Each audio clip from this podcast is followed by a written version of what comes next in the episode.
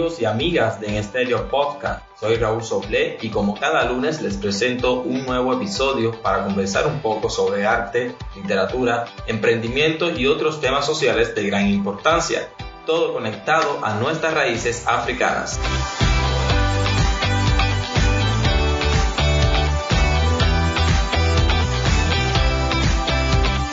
Este episodio tenemos de invitado al rapero, productor, estilista, especialista en cabello afro, director de Vapor Street Cuban Hip Hop C4, Afro Sembrando y otro proyecto, Robert el Niño.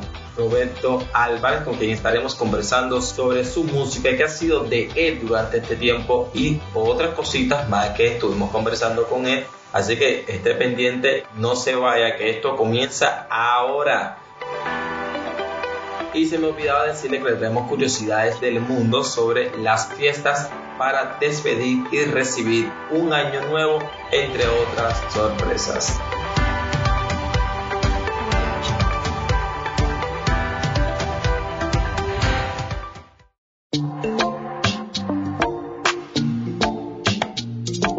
El cabello afro es característicamente rizado como consecuencia de la adaptación a los climas cálidos permitiendo la circulación del aire con mayor facilidad, refrigerando la cabeza y evitando que alcance temperaturas peligrosas para el ser humano. Así vemos cómo nuestros cabellos son herencia ancestral, hermosa herencia que al liberarnos del yugo del blancamiento exaltamos y reivindicamos al tiempo que sonreímos siendo y mostrando nuestro verdadero ser. Existen varios tips para el cuidado del cabello afro. Por ejemplo, mediante el uso de los dedos, a diferencia de la creencia popular. El cabello afro generalmente son finos y tienden a partirse fácilmente si se maltratan. Al desenredarlos con los dedos y peines de dientes gruesos se evita fracturar la hebra, además de ser un ritual de amor al cabello afro. Nuestros cabellos son naturalmente resecos, por lo que al conservar la hidratación es una tarea que dará sus frutos en un cabello saludablemente hermoso. Al dormir, cubre tu cabeza con almohada o con una funda sedosa, que al contrario del algodón no absorben los aceites naturales del cabello, evitando el frizz matutino. Existen otros tips para el cuidado del mismo, como no utilizar champús con sulfatos, mantener el cabello hidratado, utilizar aceites o mantecas naturales preferiblemente luego de un acondicionado sin enjuague, para así sellar la humedad contenida en la hebra del cabello, lo que lo mantiene por más tiempo hidratado. Mantener el cabello afro desenredado, elegir lo natural, diviértete y trátalo con cariño. Y a ti lo que te engancha, que tengo mi ser, heredado de mi raza, vivo curioso de ello. Para ti son pasas y para mí es cabello. Ni plancha ni potasa, yo así me siento bello y no lo voy a nada. No lo voy a lasear nada, porque mi cabello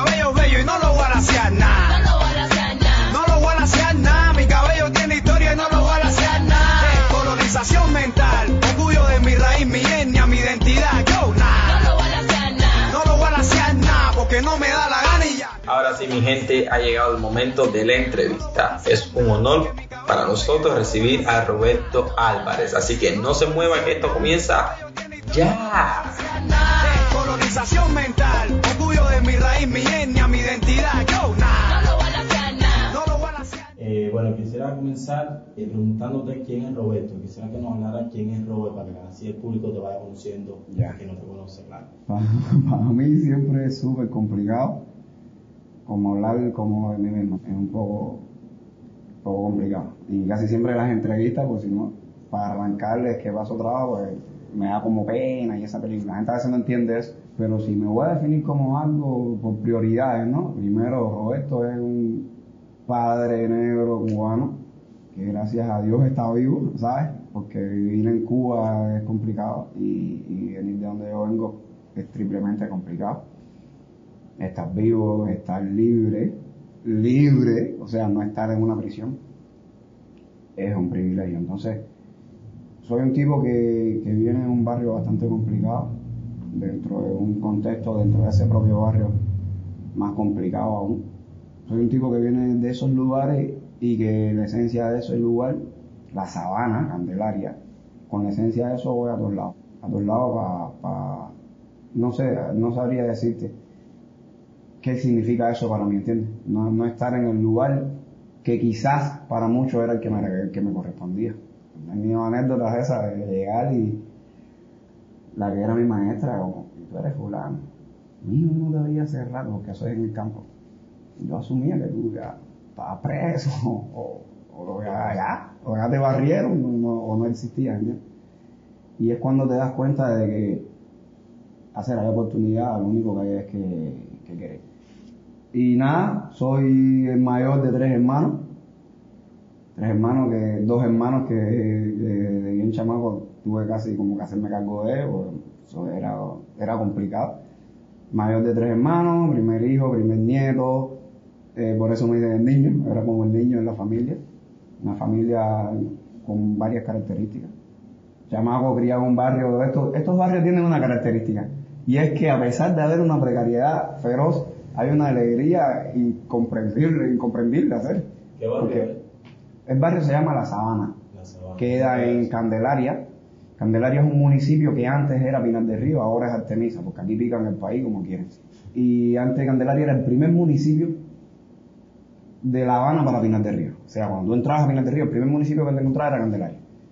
Ahora, Candelaria es un municipio pobre, ¿sabes? Un municipio del campo. Y dentro de la Candelaria, la sabana es la periferia de la periferia. Y ahí es donde yo me, crié. Puro mío alcohólico, me abandonó como a los dos años. Mi mamá, ya tú sabes, en la pista peleando.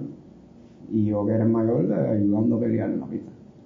Y ya, de ahí sale esto que te hablo, de que a pesar de haber en esos barrios las características asentamiento poblacional negro, los negros, el racismo estructural ese que nos empuja a la periferia, y la gente no quiere comprender eso, pero van a asentamiento poblacional negro, alto índice de precariedad, de escasez, alto índice de violencia, pero más alto que esos dos índices es un alto índice de alegría, música, ahí sale todo, ahí es donde se forma la rumba, ahí es donde salen todas estas cosas que, que a mí me fueron formando.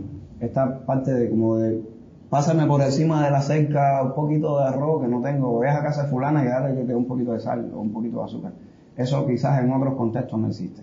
Eso soy yo, eso soy yo. Más allá de lo que la gente quiera ver, de que si ahora eh, super eh, barbero, o el estilista, el artista, o el cantante, o el activista, lo que, todos los apellidos que le ponen a una persona que desempeña cualquier rol dentro de una sociedad, o que se dedica a hacer algo. Yo no, a mí no me gusta como categorizar las cosas como, un nombre, ¿no? Yo hago las cosas, yo voy viviendo y hago lo que siento. Si eso dentro del marco de lo que la sociedad establece tiene un nombre, bueno, ¿entiendes? Yo no lo escogí. Pero más allá de eso que ve la gente, eh, soy eso, un negrito de la sabana, que era el término más despectivo que podían utilizar en mi contra y ahora mismo es el término con más orgullo que yo he adoptado, ¿entiendes? Soy el negrito de la sabana, a toda la vida. Y a ti lo que te engancha es que tengo mi sello heredado de mi raza, vivo curioso de ello. Para ti son pasas y para mí es cabello.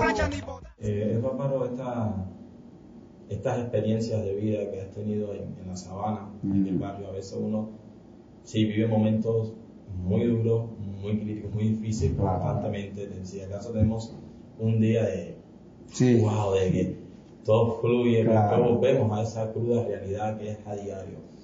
Y a veces uno prefiere quedarse con el lado bueno y no mirar eh, siempre, lo- Siempre. lo feo, lo, O lo está mal. O sea, claro, ya lo haces, ya es, Es naturalizado, que no debería ser así. No, ni normalizado. No.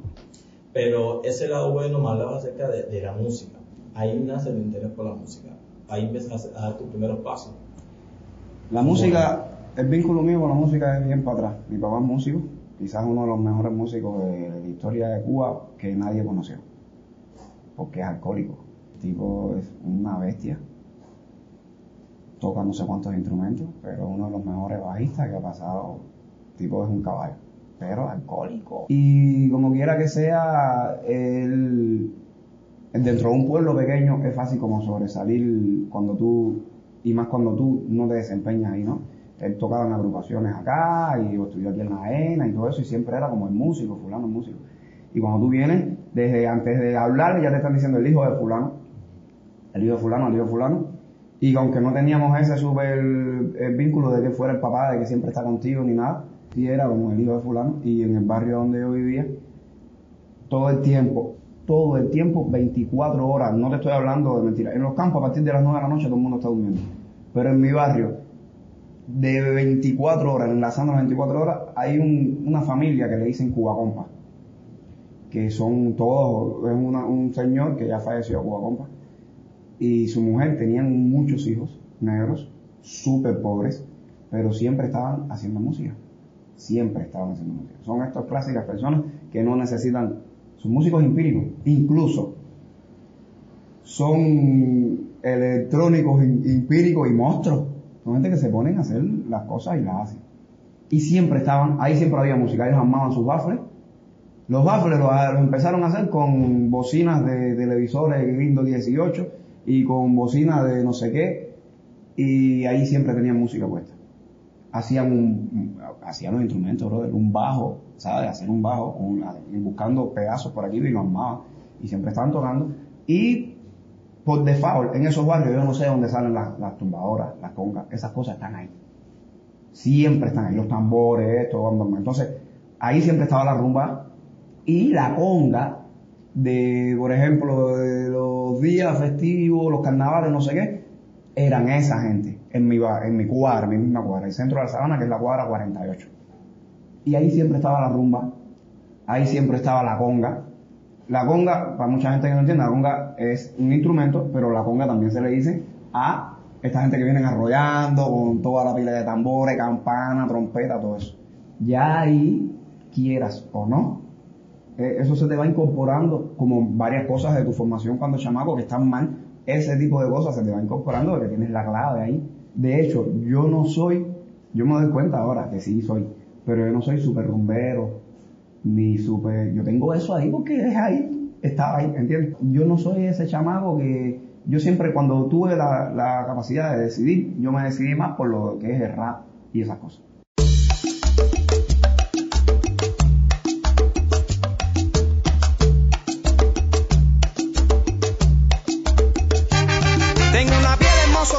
Oscura y fuerte, resistente al sol, pelo rizo, kinky, 4C, protector del calor. Mis labios sin silicona, con tu anhelado grosor y del tamaño del titanio en mi intelecto, en su esplendor. Yo soy N, G, R, N, G, R. El rap llega primero por, tuvo, eso tuvo varias fases. Lo primero es que el barrio ese solo era eso, eh, solo era eso, no, la música cubana y eso, pero ahí se ponía todo tipo de música. Empieza el lío este con los marineros y esas tallas y empiezan a traer música de otros países, mayormente de influencia de Estados Unidos y demás. Y yo empiezo a escuchar y me cuadraba, un- eso es otra cosa que es parte de la identidad de los negros, no sé, me cuadraba, el ritmo me cuadraba. Lo primero que yo escuchaba, habían cosas que eran de reggae y habían cosas que eran de rap. Y después descubrí quiénes eran esa gente. Porque ya cuando ya aquí empieza a tararear esta canción, coño, esa canción es del ochenta y tanto, que yo no había nacido todavía, pero ya se ponían esos noventa y pico crudos que nosotros teníamos aquí, y yo no sabía quién era, o sea, a mí solo me gustaba la canción. Ya cuando me empieza a interesar por el lip por, por, lo que es rap, ¿entiendes? No solo el ritmo que nosotros le decíamos moña cuando es, no, la moña, la moña, la moña. No, ya cuando empieza a interesar el rap es cuando escucho Primero, escucho eh, Bigosí. Fue un tiempo entre Bigosí, el general, esa gente que empezaron a hacerlo en español.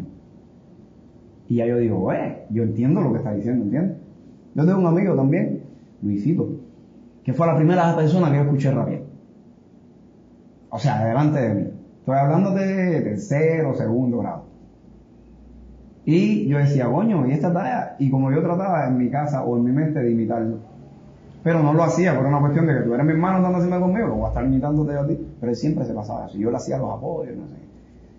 Fue, fue pasando el tiempo, hay más influencia después dentro de lo que yo soy de la música americana, ya cuando empiezan ya en los años 94, 96, yo era bien chamaco, la persona, mi figura paternal, que la persona me estaba criando, era la persona más complicada de todo ese lugar, quizás de Cuba. ¿Entiendes? Siempre mi mamá estaba cargando java y el tipo era un personaje, un elemento, esto. Él un equipo de la casa, un equipo de música que decían 3 en 1. Fíjate, ese tipo era un elemento. Que ese 3 en 1 él se lo robó cerca de ahí y él ponía la música ahí y el dueño no iba a reclamarlo, ¿viste? Entonces, es como que deja ya, te lo llevaste ya, ya te lo regalo.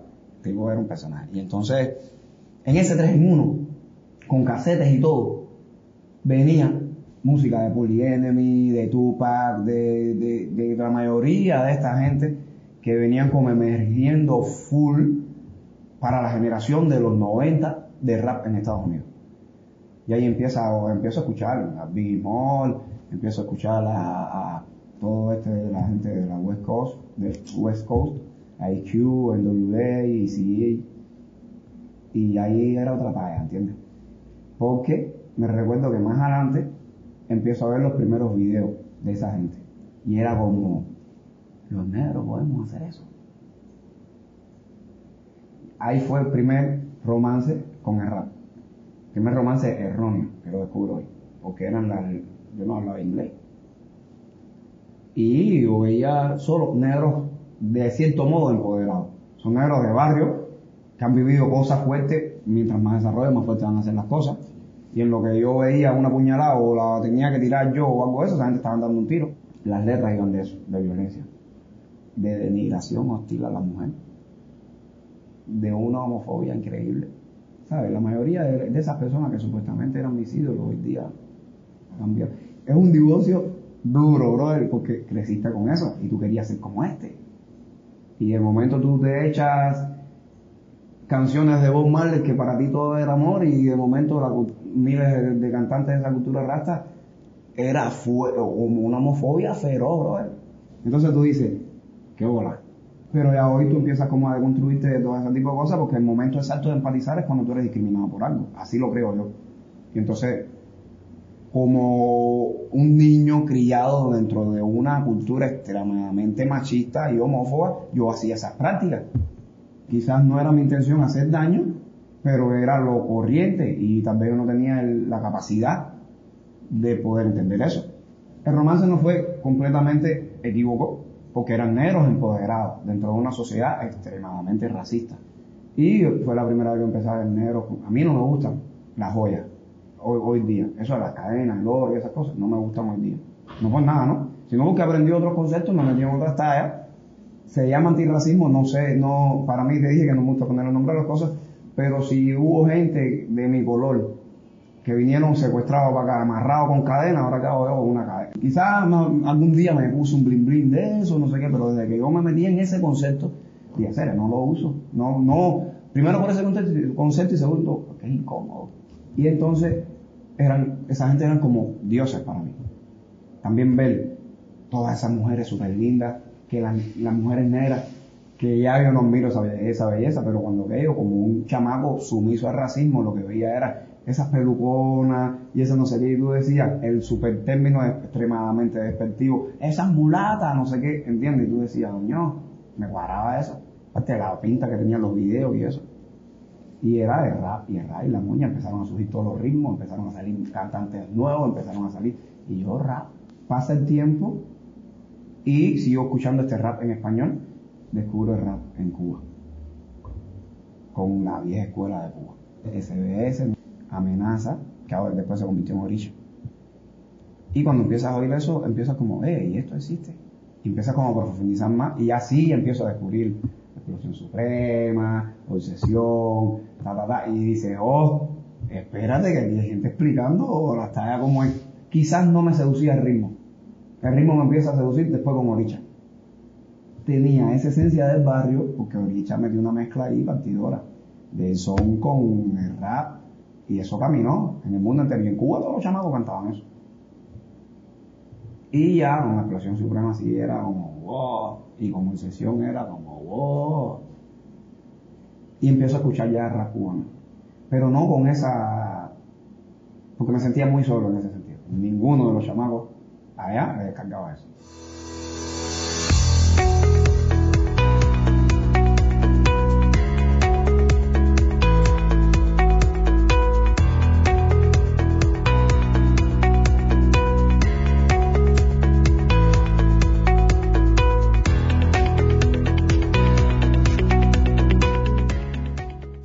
Yo entro al mundo de, de hip hop bailando, haciendo breakdance.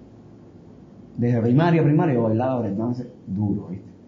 O sea, antes era se hacían ruedas y yo bailaba en el medio.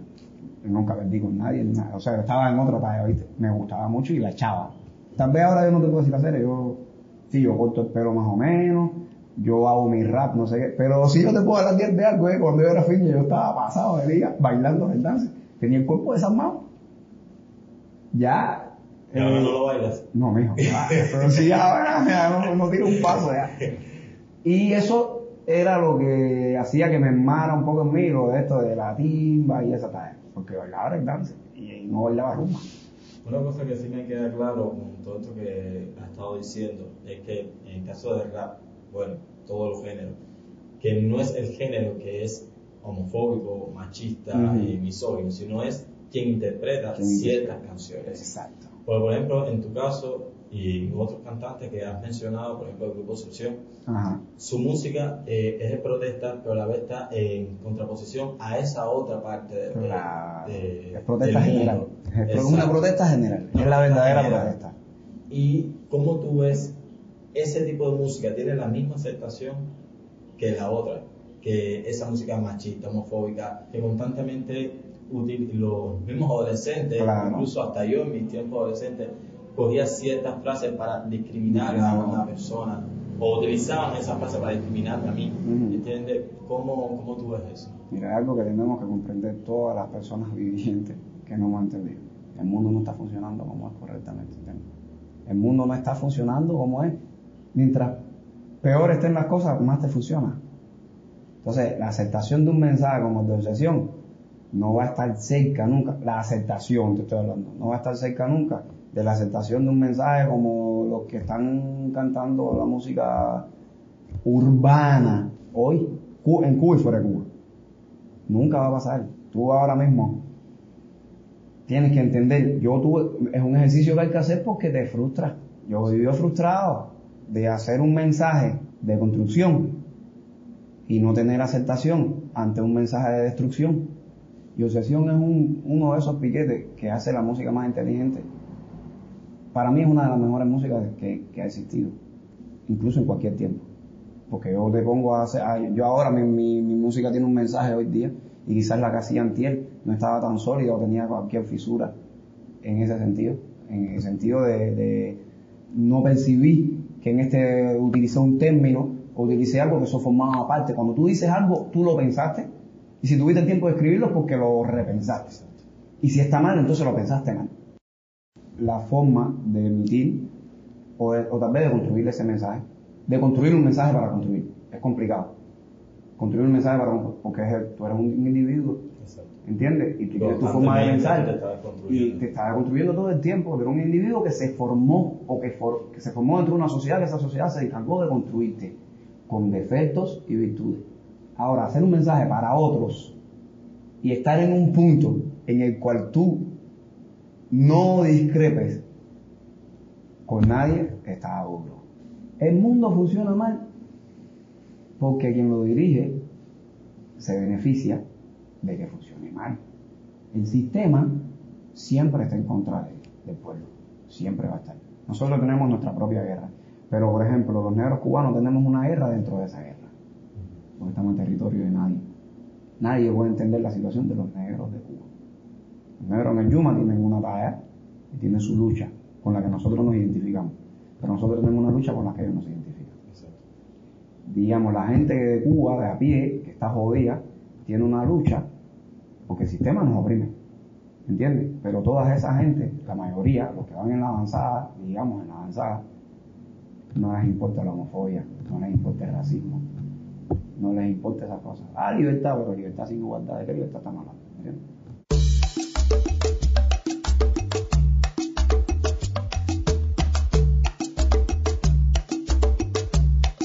Para la industria del entretenimiento, la prioridad es entretener y generar. Entonces, es mejor decir, eh, mamita, mueve las nargotas, mamita, mueve las nargotas, mamita, mueve las nargotas, esto es a la pelota. No hay incoherencia, no hay construcción, no hay nada, pero está fácil de decir en lo que tú estás diciendo, mamita, mueve las nargotas, ¿qué te importa a ti que un negro viva mal en un barrio? ¿Qué te importa a ti que la policía esté dando palo? ¿Qué te importa a ti que no hay comida. Incluso que la policía sea negra. sea negra, no, Eso es es- es ahí. súper duro. Nadie analiza esa parte. Ahorita hablamos de eso si nos da tiempo. Nadie analiza eso porque está con mamita mueve las. Pero si en vez de mamita mueve las hay un mensaje como ese, servirá esto. Y el sistema pierde esa, ese privilegio, esa prioridad que es el poder.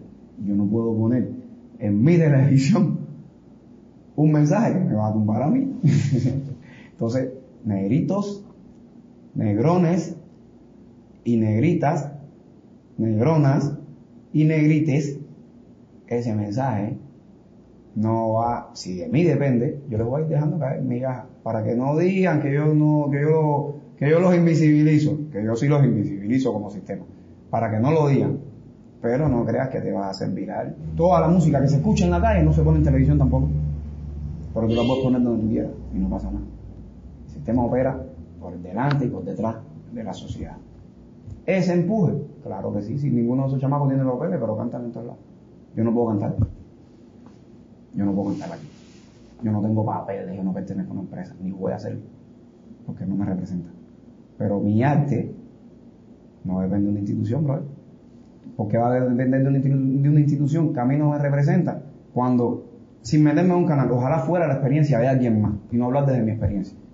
Ya yo trascendí las barreras de los cinco continentes con mi música. Y no puedo hacerlo en mi país, que es una isla que mide.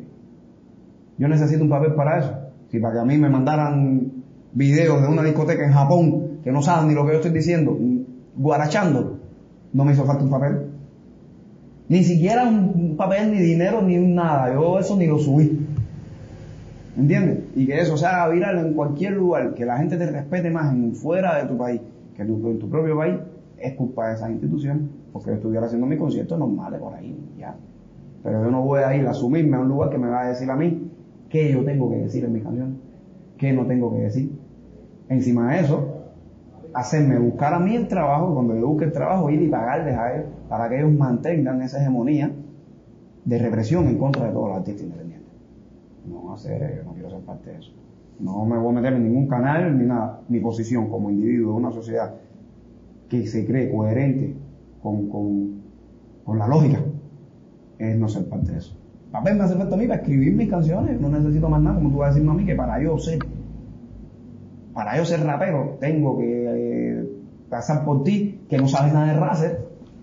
Tú nunca te has parado a rapear en ningún lugar, tú no sabes quién es, quiénes son los raperos, tú no sabes nada de rap. Eh, hablabas de que se hizo viral, eh, te referías a la canción Negro. Sí, ¿Cómo negro. de negro? Ay, la Serenero es esa clásica canción antirracista. Para el momento en mi vida que estaba, que estaba escribiendo cosas fuertes, las que nadie escuchó, quizás le bajé un poquito el lápiz. A, lo- a la potencia que me sentía yo en ese momento. Uno como artista o como persona, hay ciertos momentos que se siente mejor que otros momentos. Sí.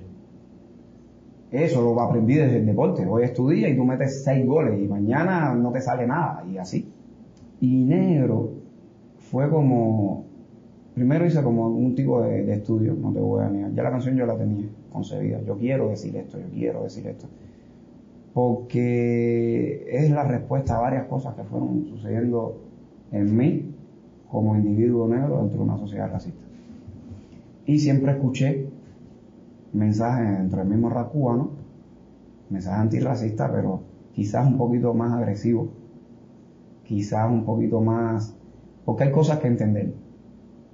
¿Sabes? Todo este proceso de fragilidad blanca y demás, pero muchas veces dentro de la fragilidad blanca cae alguien a quien tú amas, porque es educacional también. Y es doloroso muchas veces que tú hagas un tema, más doloroso es el racismo, ¿sabes? pero que tú, hay veces las personas blancas a mi alrededor entienden que no, no eres. Tú como persona blanca sabes la posición que tienes que adoptar ante una situación de racismo o ante un tema antirracista. Si no lo entiendes, no eres de mi equipo, normal. Y vamos a seguir hablando y todo está bien, ¿entiendes? Pero eso es racismo conmigo, ¿no? Busqué la forma de que no se sintiera ofendido nadie cuando yo fuera a hablar de lo orgulloso que me siento yo como ser negro. Porque el racismo ha hecho que toda esa pila de gente, con ese mismo racismo estructural, cuando tú protestes se sientan ofendidos. O sea, tú no tienes el derecho de protestar. Y yo, de cierta manera, para lo que yo tenía concebido que era fuego, fuego, literal, dije, yo lo que quiero es construir. Y quizás con esa canción haya personas que estén haciendo prácticas racistas, personas blancas, y comiencen a dejar de hacerlo, comiencen a verlo de otra manera. Y ha sucedido. Particularmente escribí la canción, la hice, la grabé sobre un ritmo que no es el original de él. La grabé porque quería cantarla. Fue literalmente respuesta, línea por línea, una respuesta de un proceso de mi vida, de discriminación. de- Fíjate que yo tenía un. Con negro me pasó algo que yo cuando voy a hacer una canción digo, la primera palabra tiene que ser algo positivo. De cada. O la primera línea, la primera palabra. Primero empieza con el coro, pero lo primero que yo hago cuando empieza el bloque es como pedir disculpas. Pero no es una disculpa de discúlpame. Es como, discúlpame, pero si quieres, no me malinterprete. Si quieres, interpreta como tú quieras. No me malinterprete. Esta es la talla. Y dejarte claro de que mira cuántas personas que no caben en 10 discos mencionar las personalidades negras visibles o invisibilizadas de la historia. En tú no tienes argumento para decirme a mí que yo no tengo por qué sentirme orgulloso. Ni siquiera, fíjate que no es un mensaje de, tú no tienes argumento para ofenderme. No, no, no, no. Tú si quieres me ofendes. Tú tienes un argumento que se llama odio. Ah, para lo que tú sí no tienes argumento para decirme a mí que yo no tengo razones para estar orgulloso de eso. Y lo vi desde esa perspectiva y le di la vuelta por ahí. Esa canción tuvo algo en particular. Soy rapero de los que no estudia rap, de los que rapea ya. Y para rapear ya utilizo el lenguaje de la calle, de mi barrio. Y negro tiene una particularidad, mira esto. Como estábamos hablando ahorita, yo quería que no tocara ninguno de los aspectos estos de opresión. En Cuba, cuando tú vas a referirte, el cubano es un tipo que utiliza mucho lo mismo las jergas, que el doble sentido, que esas cosas. Pero cuando tú vas a referirte al valor, a la valentía o al coraje de alguien, si tú eres de la calle, tú te refieres directamente a sus genitales, hacer frases emblemáticas. La tienes más grande que Maceo, los tienes más grande que la tienes más grande que Mariana. ¿Entiendes lo que te digo? Yo digo una, una frase en negro que dice el tamaño del titán y mi miembro reproductor. En la primera canción que yo escribo, la frase original era esta, del tamaño del titán y mi, mi intelecto en su esplendor. Esa frase, porque, como te dije, es una respuesta a varias cosas de mi vida. Y entonces yo había presenciado un debate fuerte de, personas racistas, de que a nosotros nos esclavizaron por cobardes. Entonces yo quería como que hubiese una frase, yo tengo esto, esto, esto, esto, y tengo un valor de pinga, ¿sí? ¿qué te pasa? Y a ti lo que te engancha es que tengo mi ser heredado de mi raza, vivo orgulloso de ello. Para ti son pasas y para mí es cabello. Ni plancha ni potaza, yo así me siento bello y no lo voy a lasear nada. No lo voy a lasear nada, porque mi cabello es bello y no lo voy a lasear nada. No lo voy a lasear nada, mi cabello tiene historia y no lo voy a lasear nada. Colonización mental, orgullo de mi raíz, mi etnia, mi identidad, yo nada. No lo voy a lasear nada, porque no me da la gana y ya, yo no lo voy a lasear nada. No lo voy a lasear nada. Para cerrar, yo quisiera que tú nos cantaras algo muy pequeñito, de unos segunditos, que sea regalo tuyo en el serio Oscar. Hacer si te voy a cantar algo, tiene que ser. eh, vamos allá, bueno. Dice: eh, Mi cabello es 4C, heredado de la pura, que es el cabello matriz, el más versátil en su estructura, gran capacidad de alcanzar disímiles texturas y crece buscando el cielo, no buscando la cintura. Y se ha metido en la cabeza esta gente que mi pelo es malo, como si mi pelo fuera un delincuente. Mi pelo no ha robado, ni matado, ni estafado, ni violado a nadie. Yo lo declaro inocente. El fuego de tu discrimen vio en mi cabello la leña. Desde que son pequeñas, las negras se les enseña que su cabello es malo, frijoles, pasas greñas, y las princesas de Walt Disney o son rubias o trigueñas. Y eso me da un dolor en el pecho. Es como si las niñas negras ser princesas no tienen derecho. Todos los niños son iguales. Tú con tu racismo has hecho que el piso de unas para otras sea el techo. ¿Y qué va? Tu fortaleza no es debilidad. Mire ese cabello bello, cuánta diversidad. El racismo no es más que un complejo de inferioridad agigantado por no superar nuestra capacidad. ¡Pah! No lo voy a lasear nada.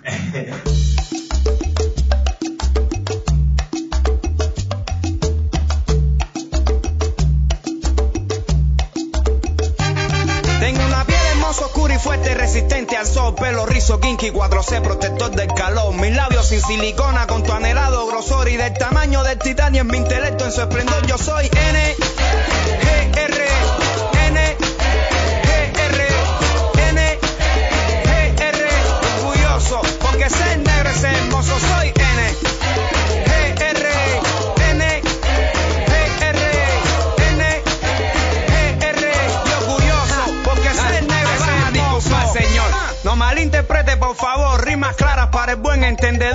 Hoy vengo a expresarle mi sentir cantando, aunque no soy tenor, el orgullo que siento por mi color. Y es que yo soy negro, como el Rey Pelé, como Usain Bolt, como Tupac, Bob Marley, Benny, como Biggie Smoke, Rosa Parks, Erika Badu, Javier Sotomayor, Lauren Hill, Jesse Owen, Malcolm X. Loco, yo soy negro, sinónimo de firmeza, de valor, de creatividad, alegría, de destreza, de sabor, historia, de lucha, de resistencia, fuerza y honor. Un legado al cual hoy pertenezco, gracias al Señor. Soy N, G, R,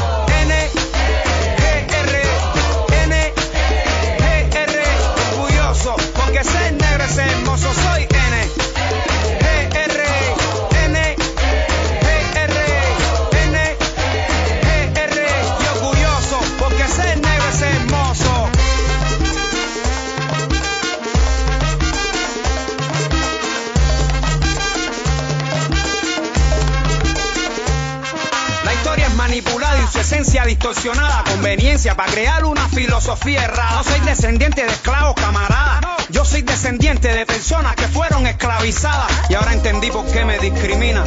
Envidias mi piel que con 90 años lucirá divina. No se arruga, no se mancha, luce saludable y fina. Somos fototipo 6. Bendita la melanina. Muestra y luce tu belleza que es más grande, no inferior. Resalta tu fortaleza y no le restes más valor. Analiza y mira el mundo alrededor. Haciendo el amor. Músico, deporte, siempre un negro es el mejor.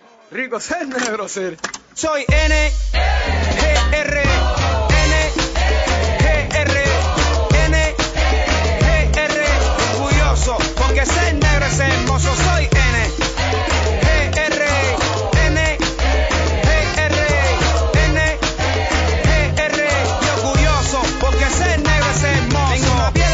Oscura y fuerte, resistente al sol, pelo rizo, kinky, 4C, protector del calor. Mis labios sin silicona, con tu anhelado grosor y del tamaño del titanio en mi intelecto, en su esplendor. Yo soy N, G, R, N, G, R, N, G, R. Orgulloso, porque ser negro es hermoso. Soy N,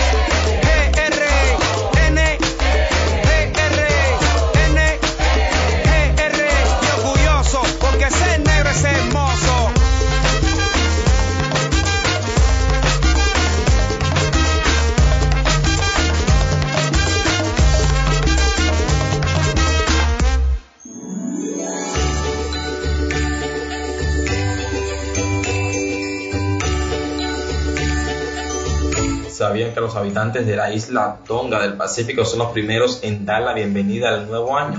Pues sí, durante 1140 minutos los diferentes pueblos y culturas celebran la fiesta de Año Nuevo de distintas maneras. Tirar barriles con fuego, saltar de una silla, tirar muebles viejos por la ventana. Mis ventanas están muy pequeñas para tirar mis muebles. Además, si los tiro, ¿con qué me siento? Bueno, o el ritmo de las campanadas son algunas de las tradiciones. Por ello, además de disfrutar de una rica cena, aquí descubrirás cómo celebrar Nochevieja para recibir de la mejor manera al nuevo año.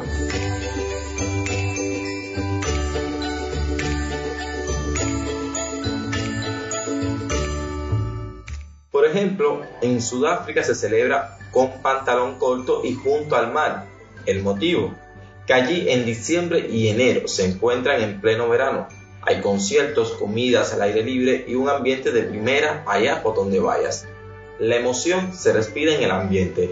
Son famosas, por ejemplo, las celebraciones en Ciudad del Cabo, al oeste del país, que se alargan hasta el 2 de enero para hacerlo coincidir con el Carnaval de Año Nuevo, una cita en la que participan decenas de miles de personas.